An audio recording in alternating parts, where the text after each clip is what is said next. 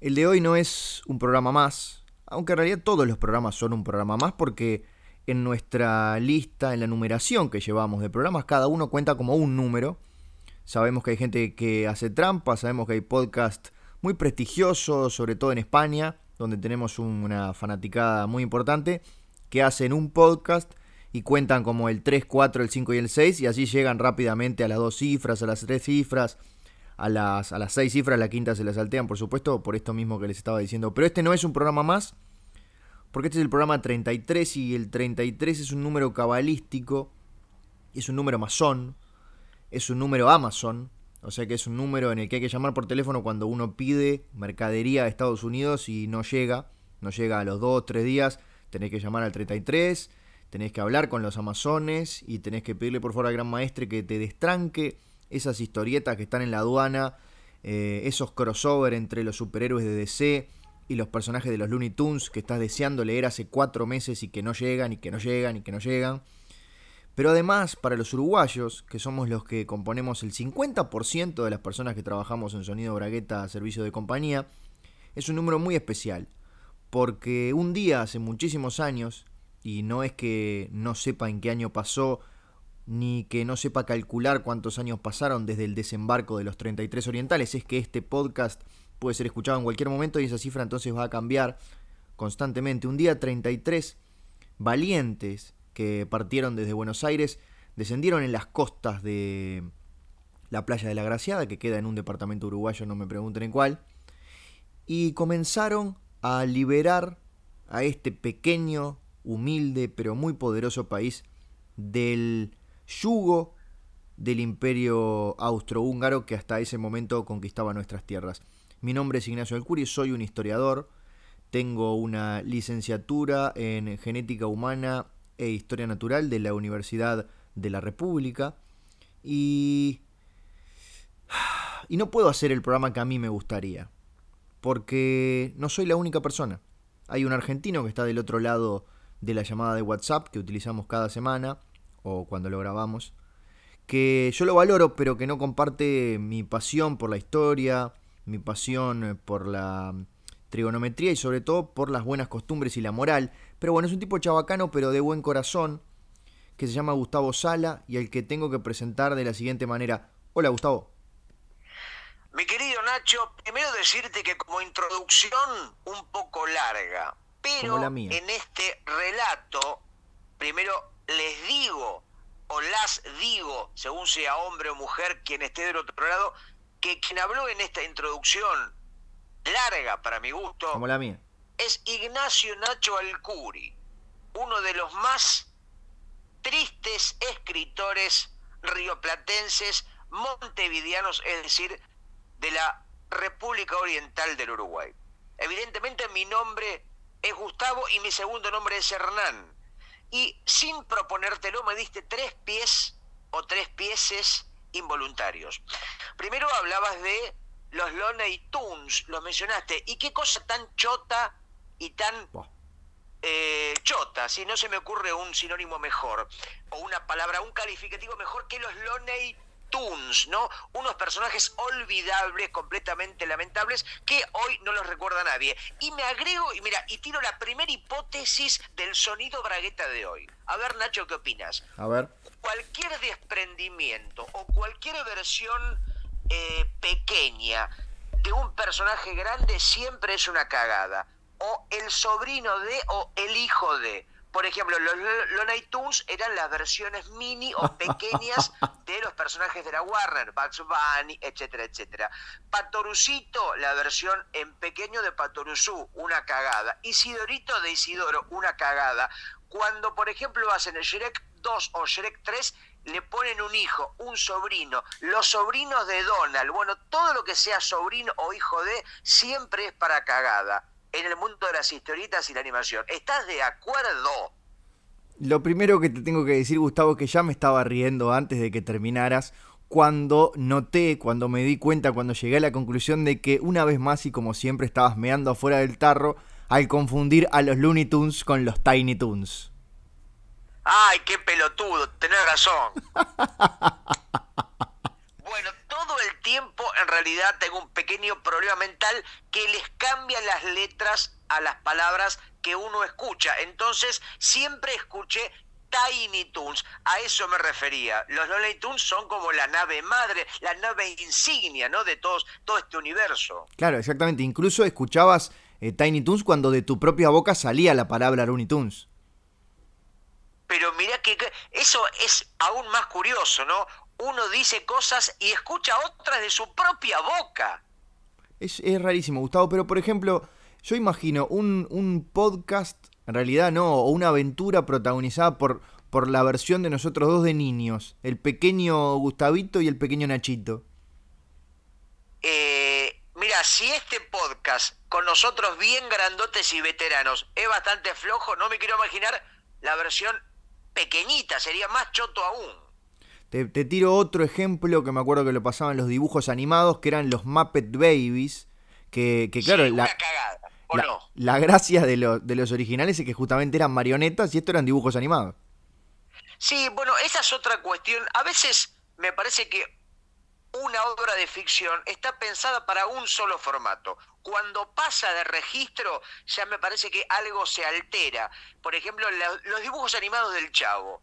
Bueno, dijiste. o los dibujos animados, como bien vos decís, de los Muppets, están pensados para un registro, para un formato. Y a veces es como violentar su propia naturaleza, Nacho. Pensé que estabas levantando el centro perfecto porque cuando dijiste algo se altera y por estos días, por lo menos en los de la grabación de este podcast, se estrena en Brasil la película con actores, en realidad con actrices, de Mujeres Alteradas, de Maitena. En serio, mirá qué noticia, no lo sabía. Mirá qué tarde que llegó, ¿no? Porque la obra, la historieta Mujeres Alteradas arrancó por lo menos hace 20 años atrás, mirá con qué delay, ¿no? Llegó la película, ya entro con un porcentaje importante de desconfianza, de puro prejuicio. Eh, por lo que leí ahí, porque como sabrás trabajo en un portal de noticias y estuve encargado de difundir la noticia de la película, en Argentina hubo una, una serie de televisión, ¿puede ser? Mm, que yo sepa no, pero yo soy bastante ignorante, así que es probable que haya sucedido o que por ahí se haya hecho un piloto y no haya trascendido. Eh, y Nacho, eh, no me dijiste primero esta teoría que habría el juego si estás de acuerdo, si no estás de acuerdo, si hay casos particulares.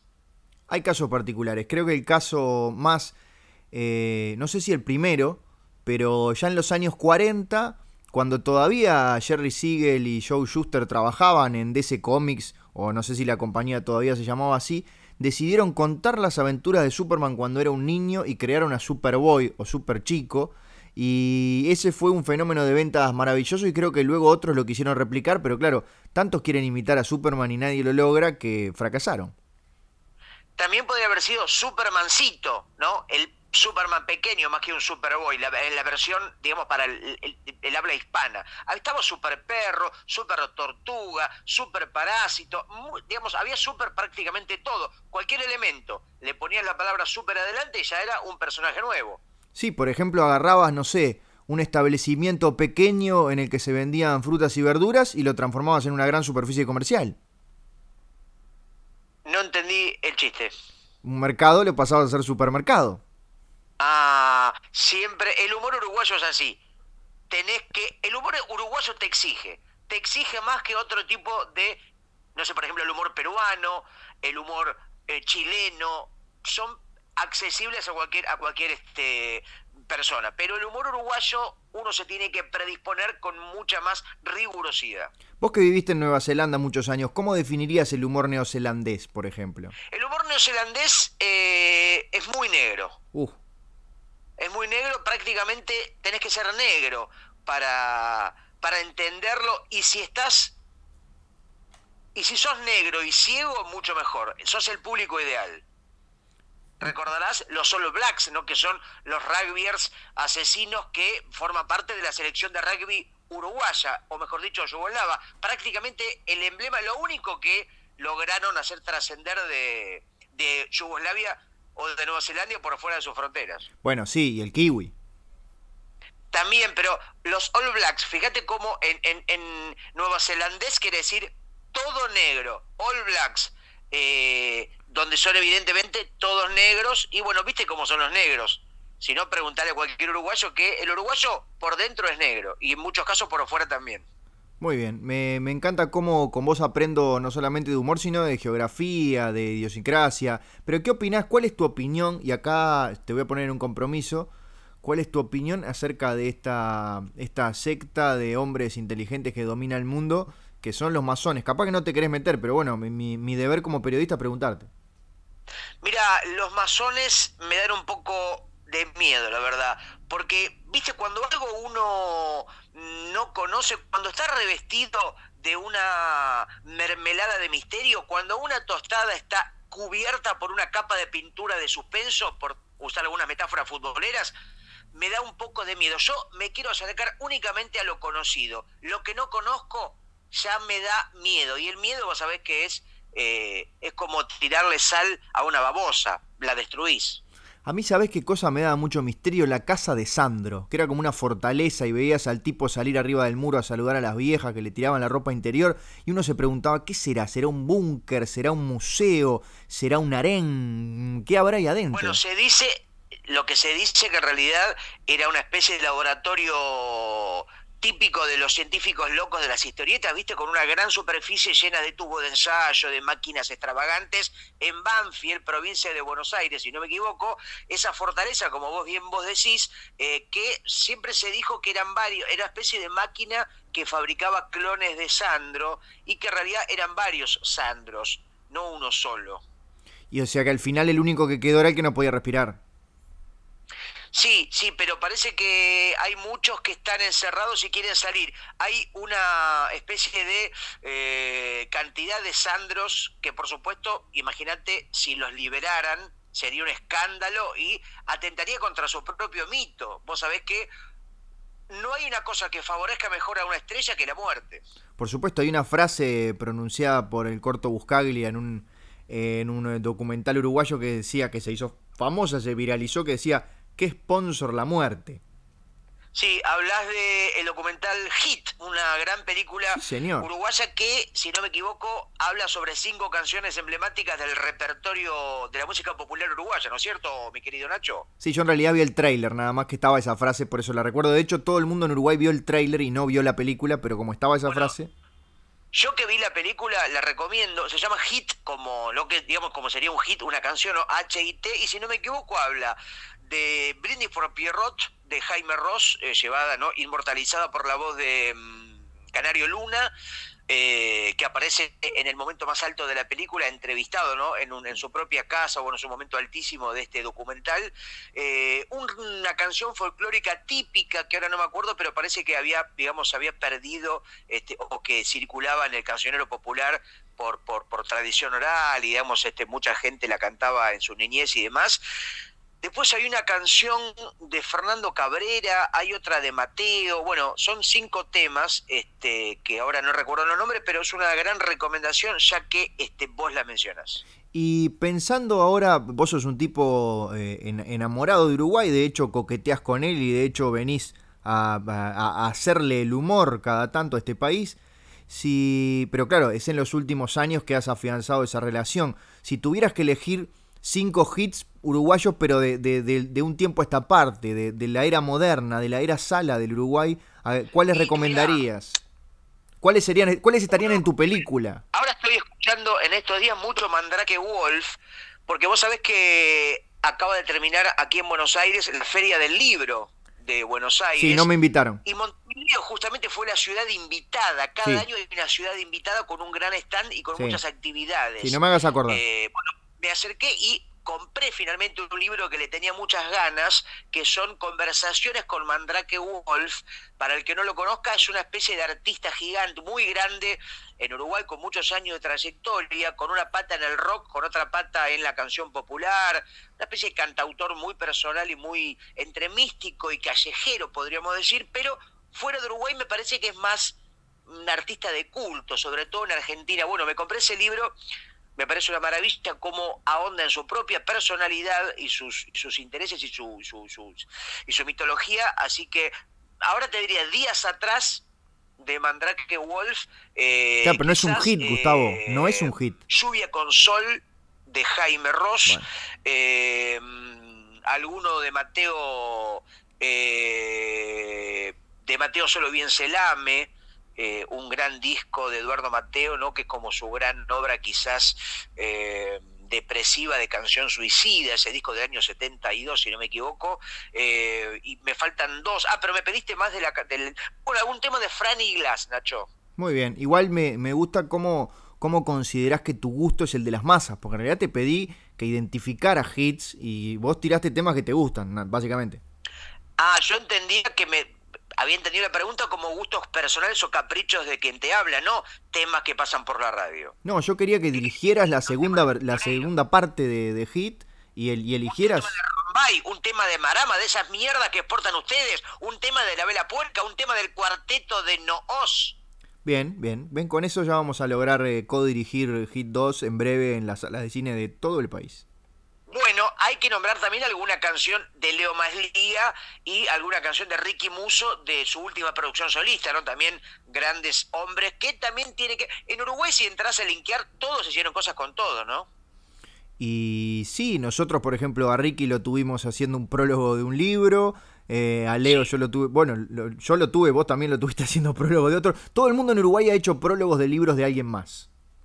Efectivamente, o sea, hay más prologuistas que otra cosa en Montevideo. Y Nacho, me diste pie a otra cosa que también quiero abrir el juego para meter, viste, es una ensalada de temas de ficción, dibujos animados, música, hits y demás. Vos en un momento eh, hablaste de superhéroes. Para, para que se me cayó el micrófono. Bueno. Sí, para que se me cayó el micrófono. Pero la... poderes que se viene repitiendo, no hablo de los poderes judicial, Espero que los dueños del micrófono no estén escuchando. Ni ejecutivo ni un carajo. Me refiero a los poderes que siempre les asignan a los superhéroes, que son, mira, uno es el poder de la invisibilidad. Me encanta cuando me escuchas. Me tienen harto. Otro es el poder de escuchar los pensamientos de la gente me tienen harto. Y el otro que me tiene harto es el poder de convertirse en cualquier cosa. Tipo, ay, me convierto en guitarra, soy una guitarra. Ay, me convierto en guitarra eléctrica, soy una guitarra eléctrica, porque no tenía mucha imaginación. Pero bueno, esos tres poderes me parece casi que es hacer trampa desde el punto de vista narrativo. ¿Qué opinas? Bien, ¿no? vos decís que no es que, estés cansado de que pulunen en todas partes, sino de justamente del, de la facilidad que tenés si, si para escribir un personaje que tenga esos poderes para hacer cualquier cosa. Y me parece muy fácil. No, imagínate que un tipo se pueda hacer invisible y resuelve todo. Me parece que hay poco conflicto, hay poco drama. No sé, me parece, por lo menos a mí me parece una especie de engaña pichanga. Eh, yo creo que en muchos casos no hay malos poderes o buenos poderes, sino malos guionistas o buenos guionistas, Gustavo. Perdóname que te lo diga así. Y aparte siempre el nombre del personaje tiene que ver con su habilidad. Por ejemplo, uy, está, eh, por ejemplo, Stan Lee, ¿no? Stan Lee está pensando y dice, tengo que ponerle nombre a un personaje que se metamorfosea. Ya sé, metamorfo, o metamorfer, o formatonga, o metamorfese. Tengo que hacer un personaje que se invisibiliza. Eh, Invisible Man, o Invisibilizer, o eh, Invisible Man. No le ponen Roberto Perfumo o Anabel Cherubito. No, siempre un personaje que ya te adelanta y te confirma el poder. Sí, dos cosas. La primera, bueno, que queremos aclararle a los oyentes que en el momento de grabar este podcast, eh, Stan Lee continúa vivo, pero mañana cuando salga publicado nadie lo sabe.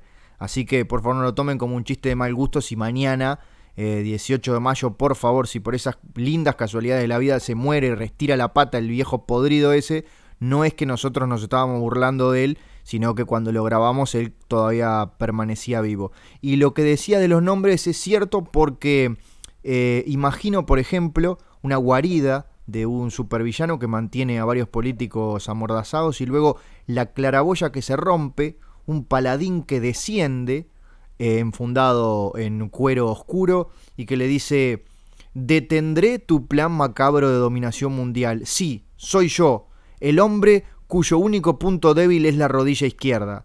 Y ahí el malo lo único que hace es disparar a la rodilla izquierda y lo mata. Claro, porque ya parece que colaboran con su propio fracaso, ¿no?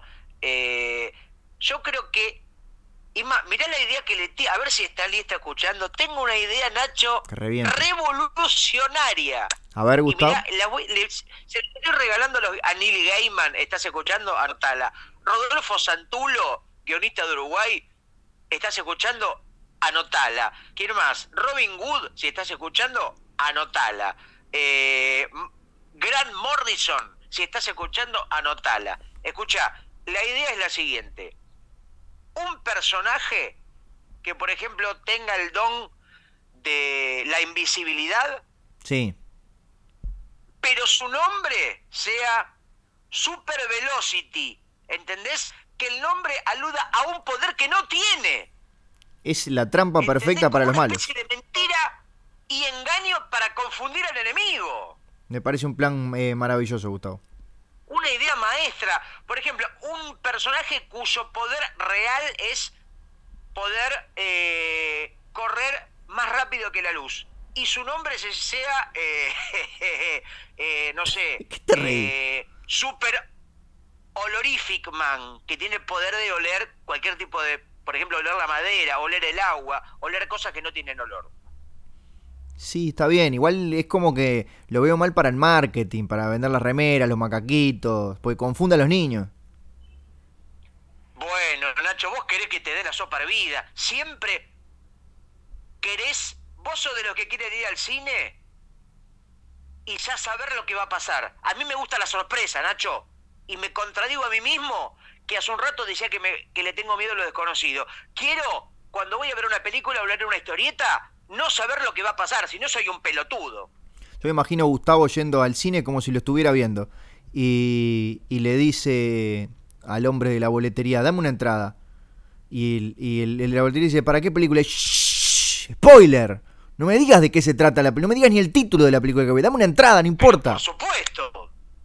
Pero creo que ni siquiera. Yo cuando voy al cine, viste los complejos que hay varias películas. Sí, señor.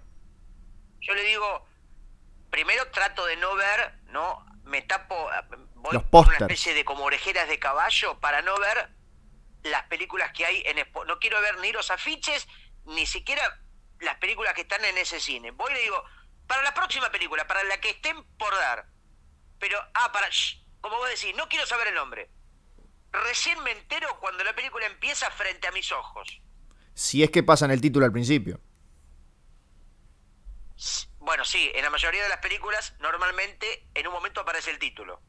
Bueno, la, capaz que hay una película, viste que el cine moderno es un poco raro, capaz que dejan el título para el final. No, Nacho, el cine moderno, si hay algo que no es raro, el cine moderno, por lo menos el de superhéroes que te gusta a vos, es una garcha. A mí me gustan muchos tipos de cine. Eh, con algunos me divierto más que con otros, nada más. Es más, el otro día me fui indignado. Voy a ver una película, ¿no? Sí. Era Logan versus Superman. ¿Sabes qué pasa cuando termina? No, la verdad que no sé. Aparece la palabra fin. Sí. Pero con pregunta, como ¿fin? como dando a entender que puede haber una continuación. Digo, pero me toman por pelotudo que te devuelvan la mitad de la entrada. Ya lo vi 70 veces, Nacho, por favor. Y no solamente eso, sino después la gente se empezaba a ir, ¿viste? Y uno dice, ¡Shh! ¡Pará! No se vayan, que parece que hay algo más después de los créditos. Y la gente volvió. Y después había dos, tres pelotudeces más. Esas escenas post créditos, ya lo vi 20 veces, Nacho. Dame algo nuevo, me están estafando. Ya tengo algo nuevo. Escúchame, escúchame bien porque es lo próximo que vas a ver Logan versus Superman. Y durante una hora y 45 minutos tenés el conflicto entre ese mutante que tiene el poder de, regenerarse y el último hijo de Krypton, pese a que pertenecen a dos compañías distintas y nunca en la puta vida van a compartir una, película. Pero bueno, ves este, Logan vs. Superman y te llega el chisme de que tenés que esperar hasta después de los créditos porque hay una escena extra. Ve los créditos donde felicitan a 87 coreanos que trabajaron los efectos especiales, eh, los dobles de todos los personajes, los triples de todos los personajes, los hijos que tuvieron lo de la producción mientras editaban, ningún animal fue dañado durante la filmación, pasan esos sellitos pedorros que hay al final y arranca la escena post créditos. Pero en realidad arranca Logan vs. Superman 2, arranca una segunda película después de los créditos entera. ¿Qué te parece? Ah, me parece espectacular, Nacho. Y sería una especie de dos películas al precio de una. Bueno, en realidad eh, a la salida tenés que pagar el, segundo boleto, eso no, ahí no, ahí no zafás. Pero es una sorpresa. Tengo otra idea. Atención a gente de los complejos de cine y las distribuidoras. Vos vas a la película y entras gratis, no pagás. Pero cuando salís, hay una persona con una especie de sobro de gorra y vos pones la plata que vos considerás según cuánto te gustó la película. Eh, mira, eso en Uruguay nunca funcionaría porque todo el mundo va a fingir que no le gustó para no pagar nada porque somos un pueblo de ratones inmundos. Pero se me ocurrió algo mejor. por ejemplo, si la película te pareció espectacular, sale diciendo, pero qué garcha esta película de mierda. Como si estuvieras viendo. por dentro te pareció espectacular. Como si estuvieras viendo Uruguay. Entonces lo que hay que hacer es poner una serie de electrodos o si no, directamente eh, unos, unos sensores en la palma de la mano. Entonces, cuando hay unas escenas maravillosas, que el público empieza a aplaudir, ahí cada aplauso te está cobrando. Por eso quiere decir que lo estás disfrutando mucho. Ah, como el Vengador del Futuro, viste que el Vengador del Futuro tenía en un tobillo, creo, o en la cabeza, una especie de, de, de, anzuelo digital o de algo que lo monitoreaban permanentemente. El tipo estaba, se hacía una paja y estaba mirando la paja, no sé, una central que todos los movimientos lo iban siguiendo segundo a segundo. Si se lo sacaba por la nariz, era ese, ¿no? Claro, es más, el tipo cuando se hacía una paja, que era Schwarzenegger en la, en la película en la película original, le decían, el tipo escuchaba una voz que decía, vamos, vamos que ya acabás. no, qué horrible. Los tipos hacían, vamos, cuando se estaba agarchando con, estaba agarchando, como se dice, hacer el amor aquí en la Argentina, cuando estaba agarchando con, con, su mujer, que si no me equivoco era Cameron Díaz, me parece, una rubia. que... decía, vamos, vamos, vamos, que vamos, vamos, vamos, vamos. Sharon Stone no era. ¿No era Sharon Stone? Sharon Stone, tenés razón. Bueno, es más o menos. Sharon Stone, el antecedente de Cameron Díaz. Bueno, Cameron Díaz es como un cover, un tributo a Sharon Stone. Bueno, pero entonces te gusta que cuando están saliendo del cine, habiendo entrado gratis, el sensor en realidad que calcula cuántas veces se chocaron las palmas y cada choque de palmas son 10 pesos, por ejemplo. Está bien, ahí fíjate, habría que detener el impulso natural del aplauso. Es imposible, si de verdad estás disfrutando es imposible no aplaudir. Bueno, vos hablabas de historia hoy al comienzo de tu larguísima introducción. Gracias. Eh, lo primero que inventó el hombre antes que la música, antes que la paja, antes que la risa, fue el aplauso. ¿Y cómo? Vos no te iba a decir recordás porque no sos tan viejo, pero ¿podés contarle a la gente cómo surgió, cómo ese primer aplauso cavernícola? Bueno, por supuesto, tenemos que remontarnos a por lo menos 7000 años atrás, cuando estaban los Triceratops, los Diplodocus, los Mamús, todas las criaturas de la prehistoria, y estaban los tipos que no eran muy inteligentes, se vestían con trapos, o sea, pudiendo vestir con camisa, con zapatos, se ponían una especie de piel de chancho sobre, sobre el, lomo y demás. Y estaban ahí los tipos, caminaban, cagaban, no, no, no tenían mucho para, no tenían wifi todavía. Imagínate que no podían mandar ni siquiera un mensaje de texto. Terrible. Eh, y uno pisa un sorete. Y el otro dice, bravo, ah, qué grande. y no puedo aplaudir porque tengo el teléfono con una mano. Pero imagínate al hombre de las cavernas aplaudiendo a su compañero que acaba de pisar un sorete.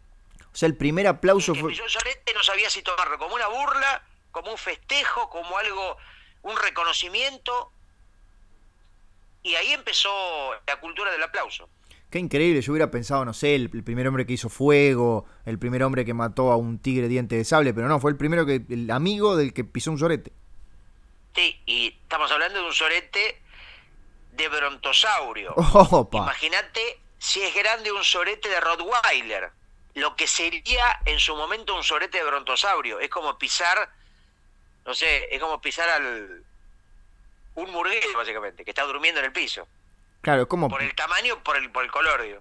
Claro, o pisar un político argentino por la consistencia. Es la primera vez que me hace reír con un chiste que ni siquiera es gracioso, no sé por qué. ¿Cómo que no es gracioso? ¿Qué es gracioso para vos? Y gracioso para mí es acariciar un pelado y darte cuenta que es ciego. gracioso es comprar una flor y darte cuenta que te falta una pierna. Gracioso es subirte al buquebús y darte cuenta que te sentaste arriba del vómito de un abogado. ¿Te pasó alguna vez eso, Gustavo? Y la última vez, la última vez que, que fui a tu país, estaba todo el buquebús repleto, llenísimo, menos un asiento. Que digo, qué raro, había gente parada y nadie se sentaba. Por supuesto, me senté sin mirar y empecé. Primero sentí una especie de temperatura un poco calentita sobre, sobre el asiento, ¿no? Debajo de mi trasero. Digo, qué raro que tengan como una cosa térmica, ¿no? Que tengan, estén como climatizados. Bueno, era un vómito horrible cuando yo empiezo a sentir un olor particular, ¿no? Como una cosa bastante sospechosa, y era un vómito, y ahí toda la tripulación cagándose risa de mí. Aplaudiendo. Aplaudiendo, diciendo, pero mira el pelotudo se sentó arriba del vómito del, del, del abogado Stinfale, que era uno de los garcas de la Argentina, de los abogados mediáticos, que por supuesto estaba ahí con los pantalones bajos, terminándose de limpiar. Perdón, ¿y por qué vomitaba con los pantalones bajos, Gustavo? Porque los abogados vomitan por el culo. ¿No sabías eso? No, en Argentina es una tradición. No tenía idea. De hecho, vos vas a cualquier estudio jurídico y dice, aquí vomitamos por el culo. Es como una especie de garantía de calidad, que sabes que te van a tratar bien. No es como el de aquí se habla español que tenés en, en el extranjero, en algunos locales. A mí me gusta, ¿sabes qué cartel me gusta? Viste que uno está siempre mirando carteles en todos lados. Me gusta el cartel que hay en muchos comercios que dice sonría. Lo estamos filmando.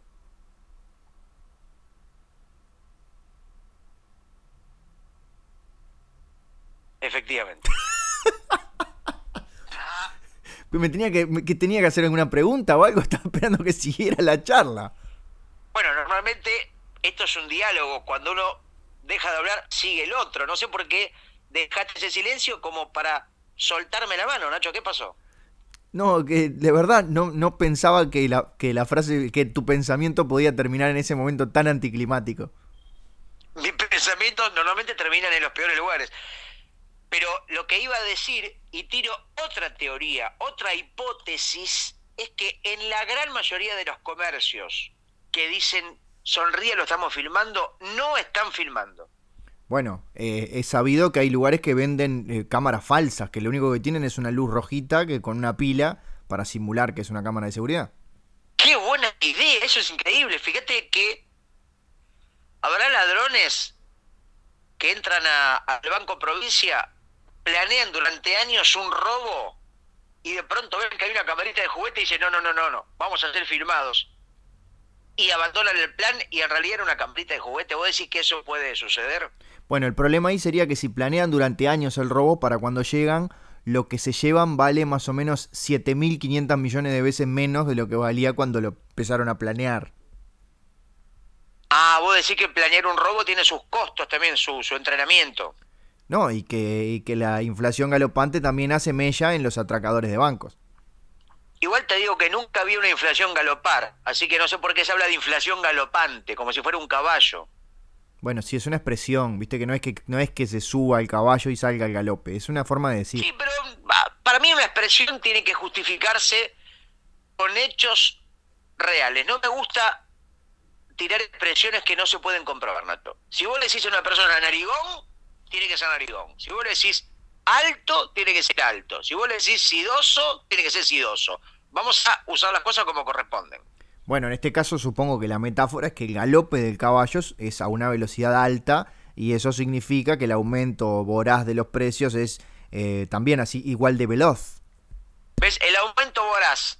No hay aumentos, no tienen hambre los aumentos. No hay un aumento que tenga ganas de comer, no sé, muchos chivitos o comerse muchas bondiolas. El aumento es un concepto que no tiene ni pies ni cabeza, porque no tiene cuerpo. Bueno, pero no podés ser tan literal vos en todo, Gustavo. A mí me gusta ser literal en todo. A ver, ¿tenés algún ejemplo? Ya que traes el tema. Por ejemplo, mi viejo se murió de amor. ¿Cómo fue eso? Lo pisó un, un auto recién casados. Ay. Que estaban muy enamorados y en la carátula le pusieron muerto de amor. en el caso, ¿no? Cuando lo... Viste que siempre cuando te entierran ponen el, la carátula de tu muerte. Por supuesto. Por ejemplo, tengo un tío que se cayó de un balcón. Ajá.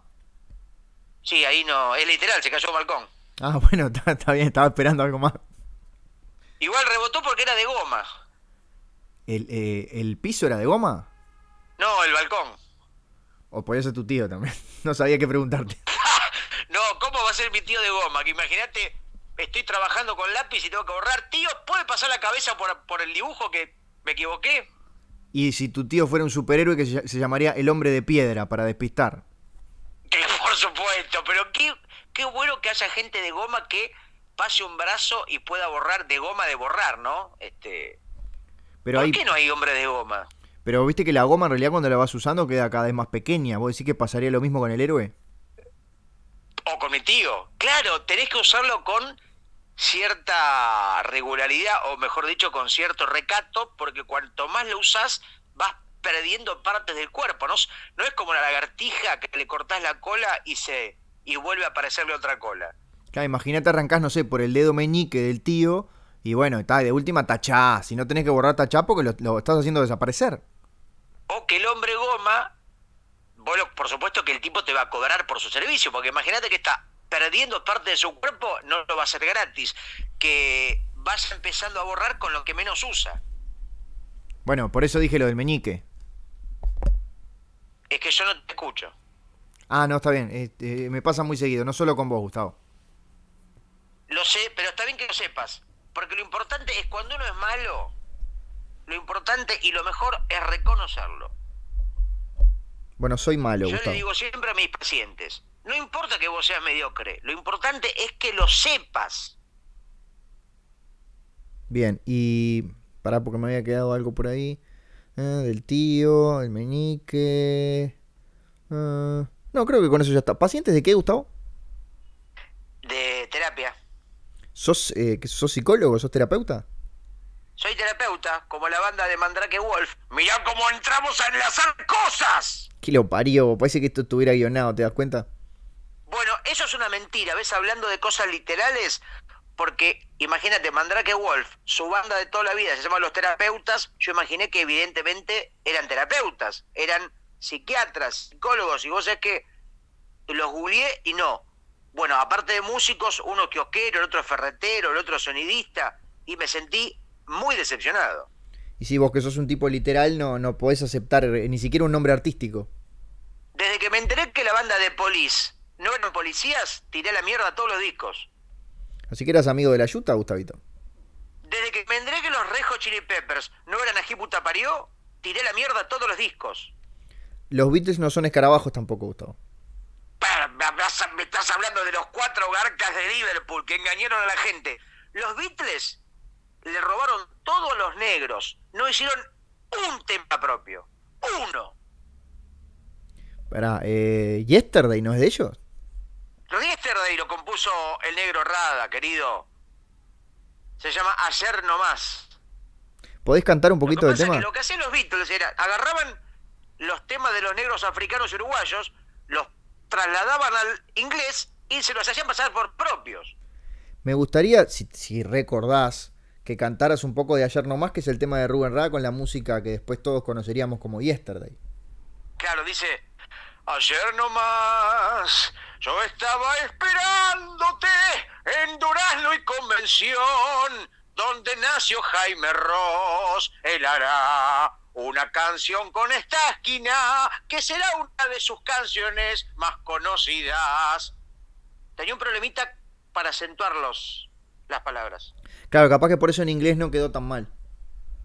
No, no, no. Hicieron una versión libre. Pero si vos vas al registro de composiciones de Liverpool, el Sadaik de Liverpool, el Agadu de Liverpool, y te fijas los temas de los Beatles, eh, dice Pleno McCartney con Liquid Paper. Abajo, si vos rascás un poco, dice Rada. Eh, Rada. Decía Rada hasta que pasó. que está tachado escrito arriba. Pasó tu tío y lo borró con el meñique. Efectivamente. ¿Cómo enlazás? Sos un gran enlazador. ¿eh? En muchas cosas sos malo, pero enlazando sos bueno. ¿eh? Es de las pocas cosas que hago bien, los guisos de lentejas y enlazar. Ah, vos lástima que no me gusten los guisos de lentejas.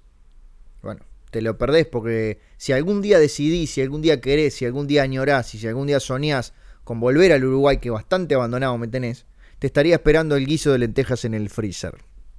Tengo que volver muy pronto, Nacho. Por H o por B, eh, no estoy yendo, pero en un par de semanitas me vas a tener por ahí. Eh, por H o por B, no sé quién habrá elegido esas letras, pero se dice popularmente por H o por B. No sé si en Uruguay también se usa esa expresión. Se usa, pero no lo esperaba de un tipo tan literal como vos, Gustavo. Pero estoy harto de... Mira, aprovecho esta conversación en este podcast para tratar de salir de la literalidad. ¿Es como una especie de intervención que te estamos haciendo para salir del vicio? Voy a salir del placar de la literalidad. Me voy a meter en un placar y voy a salir como un hombre nuevo. ¿Vas a usar por lo menos una metáfora antes de que termine el programa, Gustavo? Eh, no entendí la pregunta. Bueno, si vas a dejar... No, dicho, la entendí, la escuché, pero no entiendo el fondo. Si vas a dejar de ser literal y vas a empezar a utilizar, eh, no sé, supongo, metáforas, comparaciones, figuras retóricas del lenguaje. Sí. Bueno, está bien. Tenemos 20 minutos para que uses por lo menos una.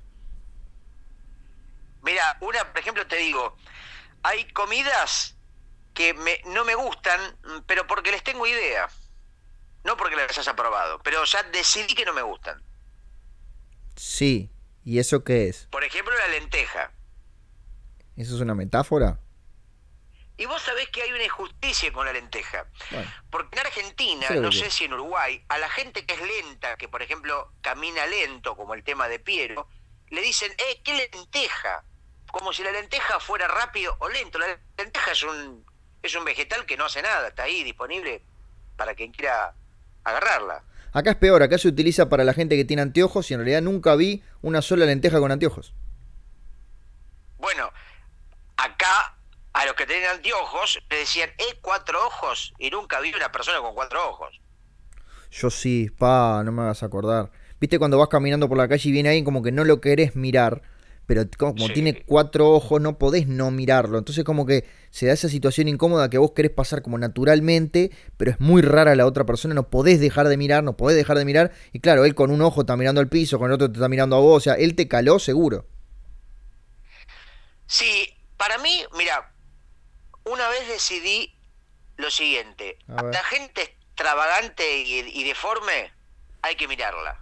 Porque les haces un favor. Porque el deforme ya sabe que lo es. Como yo le digo a mis pacientes deformes. Ustedes son deformes. La gente los va a mirar. Porque el deforme llama la atención. Es así. Imagínate, vos ves una persona con dos ojos, otra con dos ojos y una con cuatro, vas a mirar a la que tiene cuatro. Y básicamente sí, salvo que una de las otras dos está en pelotas o algo de eso. Y si no la miras, te estás perdiendo una oportunidad, porque esa persona de cuatro ojos, ves como el cometa Halley, tiene fuego, tiene pedazo de roca.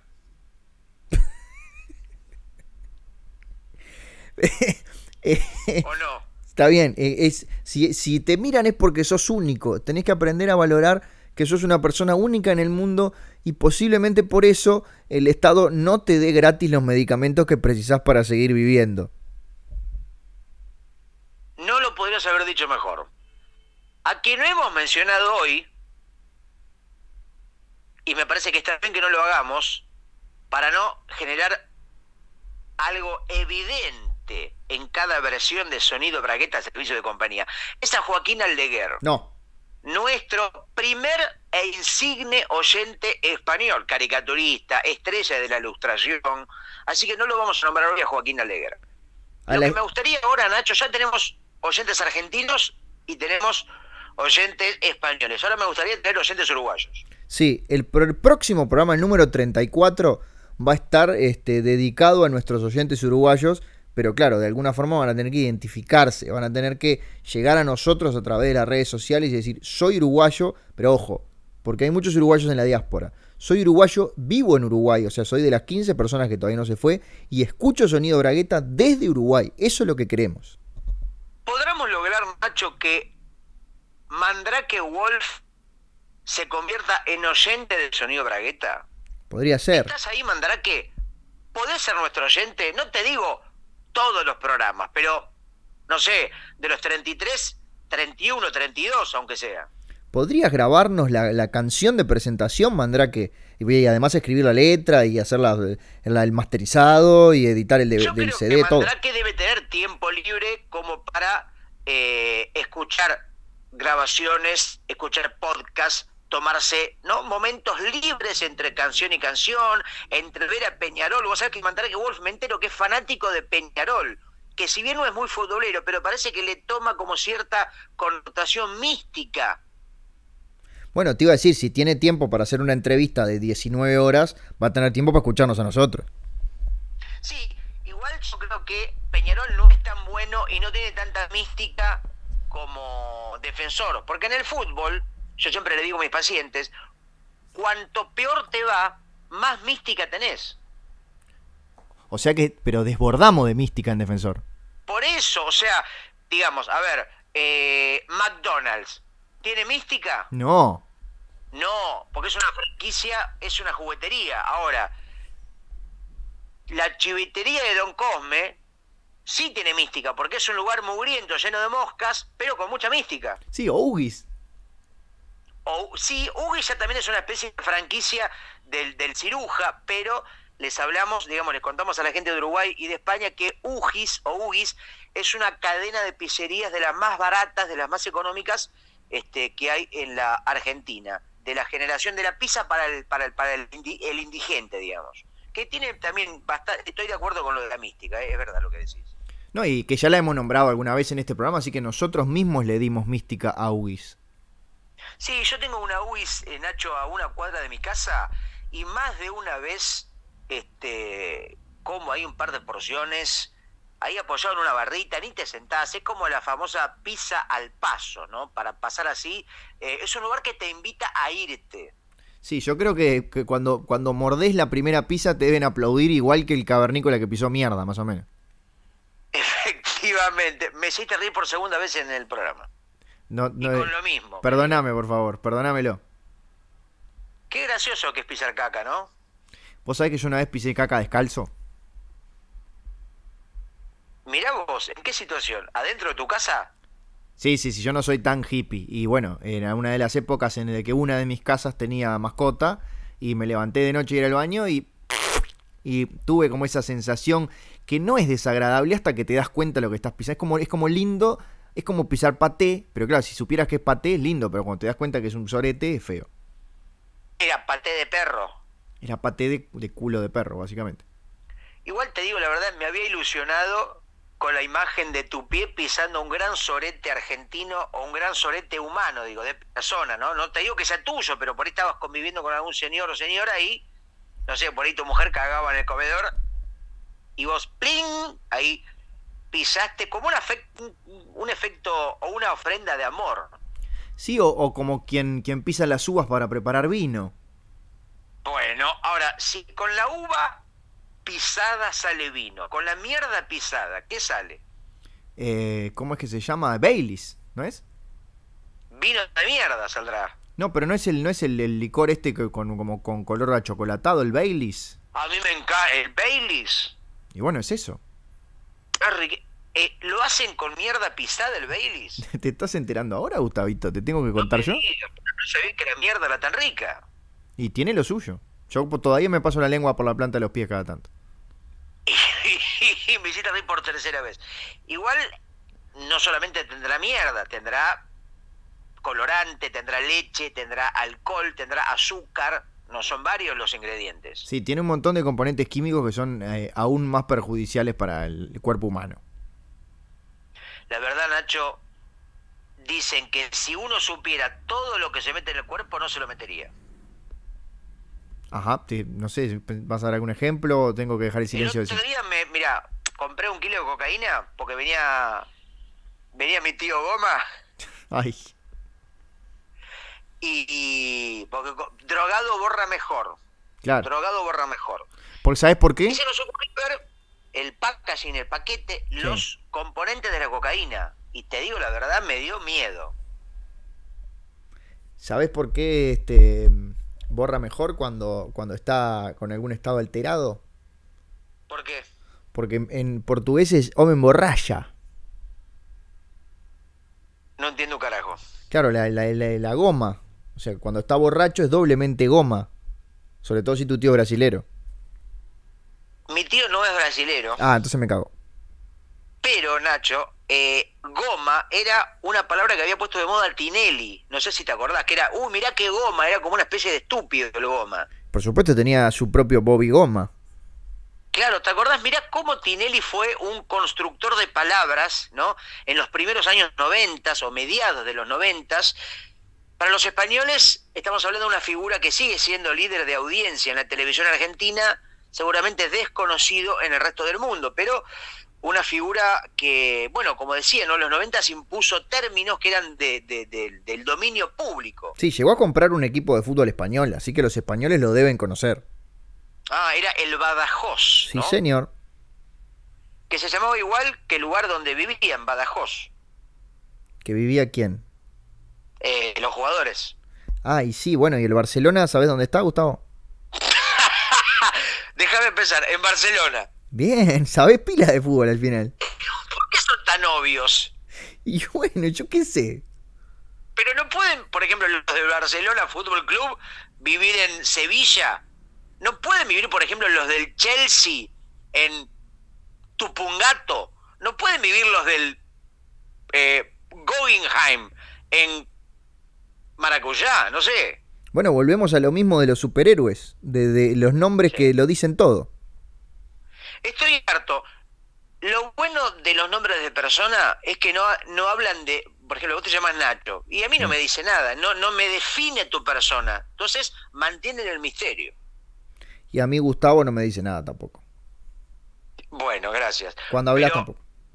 Hay nombres, debería haber nombres, ¿no? Que vos puedas, por ejemplo, eh, que un poco define a la persona, el propio nombre. Por ejemplo. Por ejemplo, nazi de mierda. Bueno, sí, y, pero ahí sería con nombre para despistar o no? O sea, sería él tipo un, un Hare Krishna. No, por ahí el padre dice, me salió un poco, me salió el hijo nazi, ya lo ve venir desde bebé. Claro. Pero ¿cuánto tiempo? Un judío y le hace la señal claro. y señala un jabón. Ay. Y el padre dice, eh, nos salió nazi el pibe, Raquel. Y ahí dice, no lo vamos a tirar a la hoguera, pero lo vamos a condenar con un nombre para que la gente esté advertida. Claro, le pones, por ejemplo, Iorio. Por ejemplo o Biondini, que es un referente de la política antisemita de la República Argentina. Pero, Vos debes tener también tus antisemitas uruguayos. Sí, Leo Lagos. Pero el tema es así, ¿cuánto tiempo tiene que pasar para que vos le pongas el nombre al hijo? O sea, porque a las tres horas que nació no, no desarrolla una personalidad rápidamente. No, pero, no sé, dos meses. Eh, a los dos meses de vida, si vos prestás atención al bebé cómo gatea, eh, las cosas que se lleva a la boca, eh, cómo toca determinadas cosas, ya te habla de lo que va a venir en su vida. O sea que recomendamos entonces a los padres que esperen un poco para bautizar, bautizar no en el sentido religioso, sino para dar nombre a sus hijos, a que, a que, a que pisen un ladrillito, a que, a que rompan algo, a que hagan una, una seña nazi. Yo le digo siempre a mis alumnos, cuando nace tu hijo o tu hija, lo tenés al bebé ahí o la beba, le pones cinco libros adelante. Mi lucha de Hitler, Mein Kampf. La Biblia, Biblia de Jesucristo. El Martín Fierro de José Hernández. Un libro de Stephen King y un libro de Condorito. Seguro el que toque, el que agarre, es lo que va a hacer en la vida. Bueno, yo claramente agarré el libro de Condorito. Vos agarraste el libro, un poquito con una mano el de Condorito y con la otra el de, el de, la, el de Mirucha. ¿Qué, ¿Qué está diciendo? un poquito nacizo, pero un poquito, lo mínimo indispensable como para este, no estar condenado por las Naciones Unidas. No es así, están mintiendo, la gente está escuchando. No engañemos a la gente si son lo, menos antisemita que hay. de hecho, de hecho semita no significa directamente judío, sino los que están en una pequeña zona ahí del Medio Oriente donde salen los libaneses. Así que yo no puedo ser antisemita porque soy semita, Gustavo. no sé por qué me hiciste reír, pero bueno, me reí por la duda, por, por, por, No te rías por, las dudas. Nacho, ¿cómo estamos? Y estamos entrando casi en la recta final, Gustavo. ¿Habrá una recta final? Bueno, de hecho las rectas son infinitas. Por eso, fíjate, otra mentira, ¿no? Porque no puede haber una recta final, la última recta de todas, la recta definitiva. No, hay algo final que es el recto cuando haces la digestión. Qué linda, el recto final, el último culo. El recto final, el último culo. Me gusta, lo voy a anotar por las dudas. Dame un segundo. Qué linda película. Recto final, el último culo. Dirigida por J.J. Abrams, con Matt Dillon, Cameron Díaz y Mirta Bunelli. Porque viste que... línea de, qué se podría tratar, Nacho, esta película llamada El último culo. Recto final y bueno, es en realidad un, asteroide que se acerca a la Tierra y que en realidad a último momento, en los últimos 15.000 kilómetros después de que pasa la órbita de Marte, detectan que se trata de la deposición de un gigantesco extraterrestre y que se va a dirigir a nuestro planeta básicamente para hacernos mierda. Es buena, a mí se me ocurre otra idea. Y después la gente vota a sus casas cuál le parece mejor para hacer la película no con actores de verdad. Por supuesto. De pronto a la especie humana le desaparece el culo. Ah. A todos los hombres y mujeres del planeta les desaparece el culo. El ano, se le cierra el agujero, el culo, todo. Menos a una persona que es el último culo del planeta. Sí. Y por supuesto, todos lo adoran. Dicen, no, el último culo es como tomado una especie de bendición, de hombre milagroso. Y el tipo, bueno, termina siendo una especie de conquistador del mundo. Y después, ¿sabes de qué se entera la gente? ¿De qué, Gustavo? De que en realidad se lo hacer el culo. no era un culo real. Se hizo un agujerito así a mano. Se hizo un agujero y bueno, fue una especie de fraude planetario y el tipo empieza a correr y todo el planeta Tierra lo empieza a seguir corriendo. Y esa parte, bueno, son millones de extras hechos por computadora, por supuesto. Con la música de Benny Hill. No, la música de. Siempre es esa mierda de Carmina Burana. Pa, pa, pa, pa, pa. Oh, pa, pa, pa, pa, pa. Oh. Bien, igual el, el jacket y sax para cuando la gente va corriendo en cámara rápida funciona, siempre funcionó. ¿Ese cómo era? El de Benny Hill. Ese. ¿no? Ese, ese mismo. ¿Cómo se llama? Jacket y Sax. Mira, no sabía. Para mí era la música de Benny Hill, era una música que vino en un cassette y la puso en modal, pero como era de dominio público, pero no. Bueno, sí, no sé si era de dominio público o no. Te estoy diciendo el título que tenía. Las canciones de dominio público tienen título también. Para terminar, Nacho, o en este último tramo, ¿no? Eh, un ping-pong de cosas de dominio público que no tienen copyright. Por ejemplo, el amor. La Ilíada. La muerte. El Antiguo Testamento. La paja. Las pinturas rupestres. El aire. El ratón Mickey. Nazarena Vélez. Eh, ay, eh, Gauchito Gil. Ay, perdí, perdí, perdí. Era un juego donde el primero que duda pierde. Bien. Gustavo, Sí, Nacho, ¿cómo te va? Bienvenido. Muchas gracias. Así como quien no quiere la cosa, estamos llegando al final del programa. Eh, me estaba engolosinando porque siempre el último minuto es el mejor.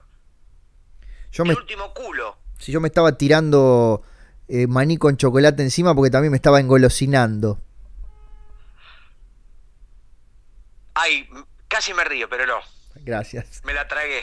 Gracias por hacer el esfuerzo. ¿Querés despedirte de la gente? ¿Querés que yo me despida de la gente? ¿Qué querés? No, despedite vos, Nacho. Creo que ya tiré demasiadas hipótesis, arriesgué demasiado. Estoy cansado de pensar, Nacho. Hice un esfuerzo cerebral hoy como nunca. Así que las palabras finales, hacelas largas, explayate, desparramá un poco de sabiduría. Así que yo te dejo a ti. Muy bien, este es el final de Sonido Bragueta Servicio de Compañía. Eh, en alguna ocasión nos quedó un final abrupto y sinceramente no me acuerdo si fue que yo apagué enseguida a propósito, si se cortó la grabación. En este caso no, en este caso eh, va a terminar cuando yo cuente tres hacia atrás. Todos van a despertar de esta hipnosis y van a decirle a sus amigos... ¿Qué? ¿Dijiste algo, Gustavo? No, me causó gracia. Ah, bien. Eh, todos van a... Gracias van a despertar de su hipnosis y decirle a sus amigos que Sonido Bragueta Servicio de Compañía es el mejor podcast del mundo. 3, 2, 1, despierta.